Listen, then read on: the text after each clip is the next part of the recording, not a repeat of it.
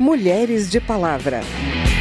Deixa eu me apresentar, que eu acabei de chegar. Depois que me escutar, você vai lembrar meu nome. As pacientes demoram para fazer o diagnóstico, demoram para chegar no oncologista, demoram para fazer radioterapia e, além disso, quando chega para fazer o tratamento, ela ainda não tem as opções, as melhores opções para o seu tratamento. Depois que me escutar.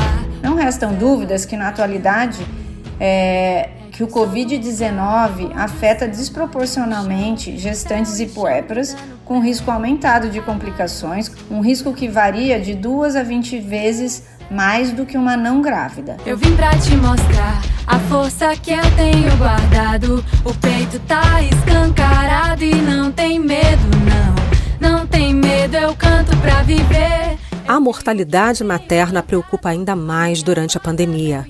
Cresce assustadoramente o número de mortes de grávidas e de mulheres que acabaram de dar à luz, que os médicos chamam de puérperas, causadas por complicações do vírus. Só até maio eram mais de 700 mortes, número maior que o verificado durante todo o ano de 2020. A prevenção ao câncer de mama, aquele que mais mata mulheres no Brasil, também é um desafio nesse momento e está sendo adaptada com a criação de novos protocolos para rastrear a doença.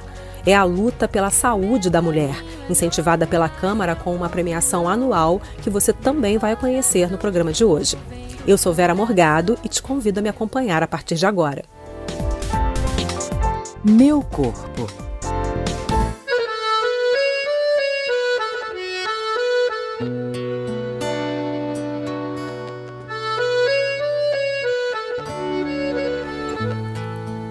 A mortalidade materna causada pela Covid colocou as mulheres grávidas no grupo de risco da doença. A doutora Adriana Gomes Luz, que integra a Comissão Nacional em Assistência Pré-Natal da Federação Brasileira das Associações de Ginecologia e Obstetrícia, explica alguns riscos que as grávidas correm se tiverem os sintomas da doença e o impacto disso na gestação apresentam maior risco de necessidade de internação hospitalar, de desenvolver quadros graves com admissão em terapia intensiva, de evoluir com insuficiência respiratória grave necessitando de ventilação invasiva e consequente maior risco de óbito. Não restam dúvidas que na atualidade é, que o Covid-19 afeta desproporcionalmente gestantes e puérperas, com risco aumentado de complicações como hospitalização, admissão em UTI, necessidade de ventilação assistida, sepse, síndrome de insuficiência renal, diversas comorbidades maternas, incluindo a pré-eclâmpsia e a síndrome HELP e até a morte, um risco que varia de 2 a 20 vezes mais do que uma não grávida. Além disso, a morbidade e a mortalidade perinatal também está aumentada Destaca-se o risco da prematuridade e suas complicações, mas também o risco de morte fetal e diversas outras complicações, como, por exemplo, restrição de crescimento intrauterino, descolamento prematuro de placenta. Comorbidades continuam representando o maior fator de risco nas complicações e morte materna. O feto é, pode ser infectado, mas ainda são raros os casos dessa é, infecção vertical comprovada na literatura. Vários estudos mostram presença de vírus em placenta, em líquido amniótico, mas raramente eles são afetados intraútero. A doutora Adriana também falou sobre as medidas que são mais importantes nesse momento para enfrentar essa situação tão preocupante. Nesse momento, seria prioritário que nós conseguíssemos garantir o afastamento das gestantes é, no período da pandemia. Então, nós conseguimos uma lei que foi publicada agora em 12 do 5 que garante que nesse período de pandemia a gestante deve permanecer em, afastada do trabalho presencial sem prejuízo da sua remuneração. Ou seja, ela poderia exercer sua atividade de maneira remota e, se isso não fosse possível, ela teria garantido a sua estadia em casa sem prejuízos de remuneração. Outra medida que a gente luta para garantir nesse momento né, a prioridade para a gestante é garantir o acesso aos serviços de saúde com consultas de pré-natal e exames nesse período. E tentar priorizar a internação das gestantes quando necessitam de leitos de UTI, deixá-las como grupo prioritário. Também foi publicada agora, em 19 de, do 5, né, uma lei que garante essa prioridade para gestante em leito de UTI.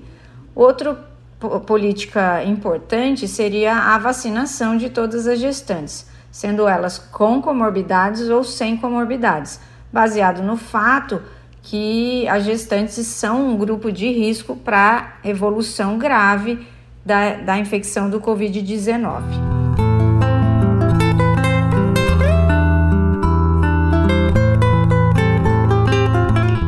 É, a pandemia já causa impacto na prevenção de doenças graves.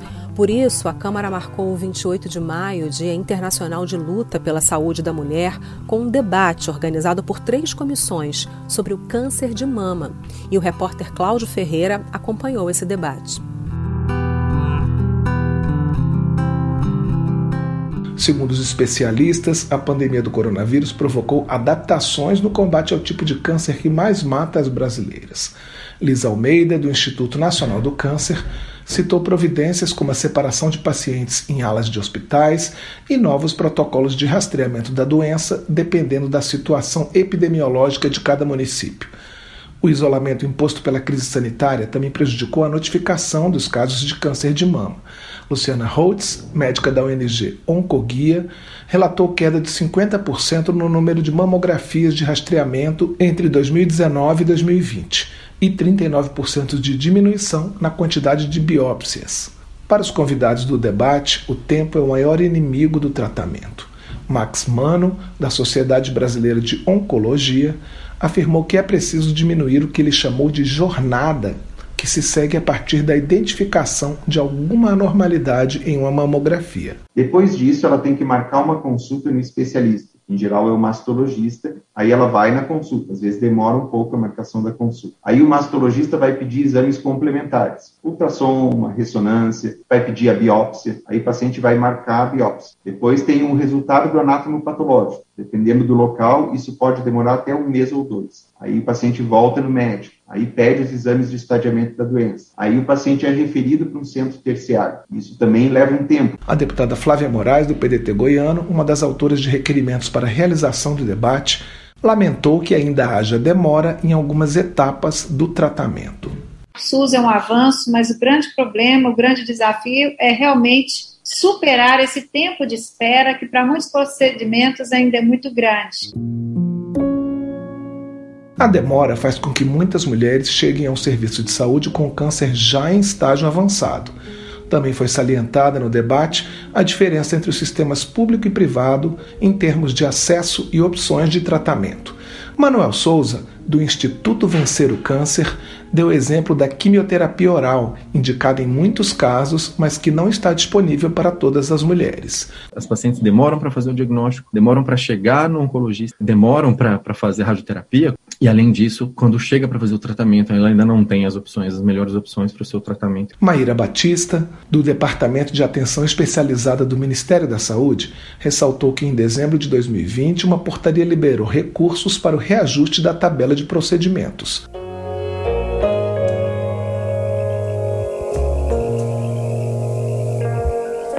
Instituições voltadas para a saúde da mulher recebem um prêmio todos os anos aqui na Câmara. Os deputados fazem a escolha e o prêmio Dr. Pinotti, Hospital Amigo da Mulher, já está na décima edição. Para você conhecer exemplos de quem se destaca nessa luta, o repórter Luiz Cláudio Canuto conta quais foram as instituições escolhidas dessa vez. Um dos premiados foi a Associação Amapaense de Apoio aos Pacientes em Tratamento Fora de Domicílio, o Nosso Lar, indicada pela deputada professora Marcilvânia, do PCdoB do Amapá. Quem recebeu o prêmio foi Ruani Camila Soares, que também é secretária-geral do Conselho Estadual de Saúde do Amapá. A Casa Nosso Lar ela foi criada para facilitar o acesso à saúde de qualidade às pessoas de baixa renda, pessoas que não conseguem pagar, por exemplo, por um exame de ultrassonografia, de ecocardiograma, de tomografia. Outro agraciado foi a Fundação Santa Casa de Misericórdia do Pará, que tem 371 anos. O presidente da instituição, Bruno Carmona, recebeu o certificado e lembrou que é a segunda vez que a fundação recebe o prêmio. Somos um hospital gigantesco é, para as nossas proporções, mais de 480 leitos instalados, desses 144 são destinados ao alojamento conjunto e a gente atende básica, principalmente a maternidade, a obstetrícia e as pacientes de alto risco, com gestação de alto risco. A fundação recebe pacientes de todo o estado do Pará. A indicação foi feita pelo deputado paraense Cássio de Andrade, do PSB. O Centro de Saúde da Mulher de Rondônia foi agraciado com a indicação da deputada Mariana Carvalho, do PSDB.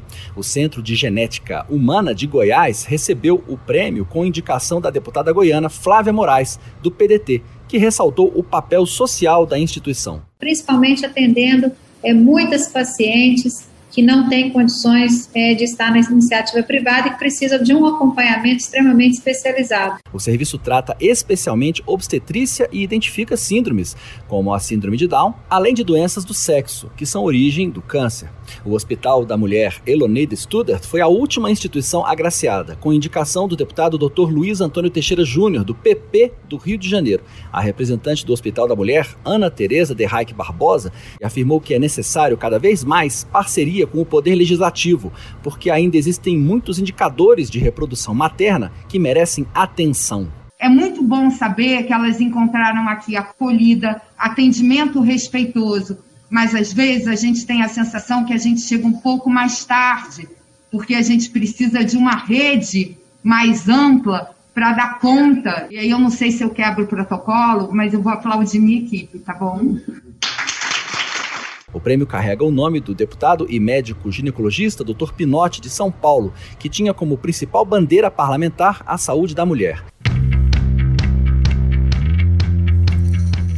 Notícia boa para terminar: a rede pública de saúde vai rastrear um número maior de doenças pelo teste do pezinho, aquele feito nos recém-nascidos. A lei foi sancionada e começa a valer daqui a um ano e tem origem no projeto do deputado Dagoberto Nogueira, do PDT do Mato Grosso do Sul. Ana Raquel Macedo explica mais para gente. O teste do pezinho é feito com a coleta de gotas de sangue dos pés do recém-nascido e é fundamental para a prevenção de doenças desde o nascimento até a fase adulta. Na Câmara, durante a votação da proposta que deu origem à lei, a relatora, a deputada Marina Santos, do Solidariedade do Piauí, explicou a relevância da medida. Em alguns casos, esta abordagem rápida é a diferença entre a vida e a morte. O exame convencional, disponível no Sistema Único de Saúde, permite a detecção de apenas sete doenças. Porém, na rede privada, os pais já têm acesso a testes com capacidade de detecção de mais de 50 anormalidades. Entendemos que essa desigualdade é terrível e injusta, sujeitando milhares de crianças a sequelas que poderiam ser controladas ou evitadas com tratamento oportuno. Pela lei, o Programa Nacional de Triagem Neonatal terá cinco etapas, com implantação gradual, nas quais serão feitos testes de detecção de hipotireoidismo congênito, doença falciforme, fibrose cística, toxoplasmose congênita, distúrbios do ciclo de ureia, imunodeficiências primárias e atrofia muscular espinhal, entre outras doenças. Quando eu espalho cor, eu conto a minha história. E esse foi o Mulheres de Palavra, que teve a produção de Cristiane Baker e reportagens de Cláudio Ferreira, Ana Raquel Macedo e Luiz Cláudio Canuto. Trabalhos técnicos Carlos Augusto de Paiva.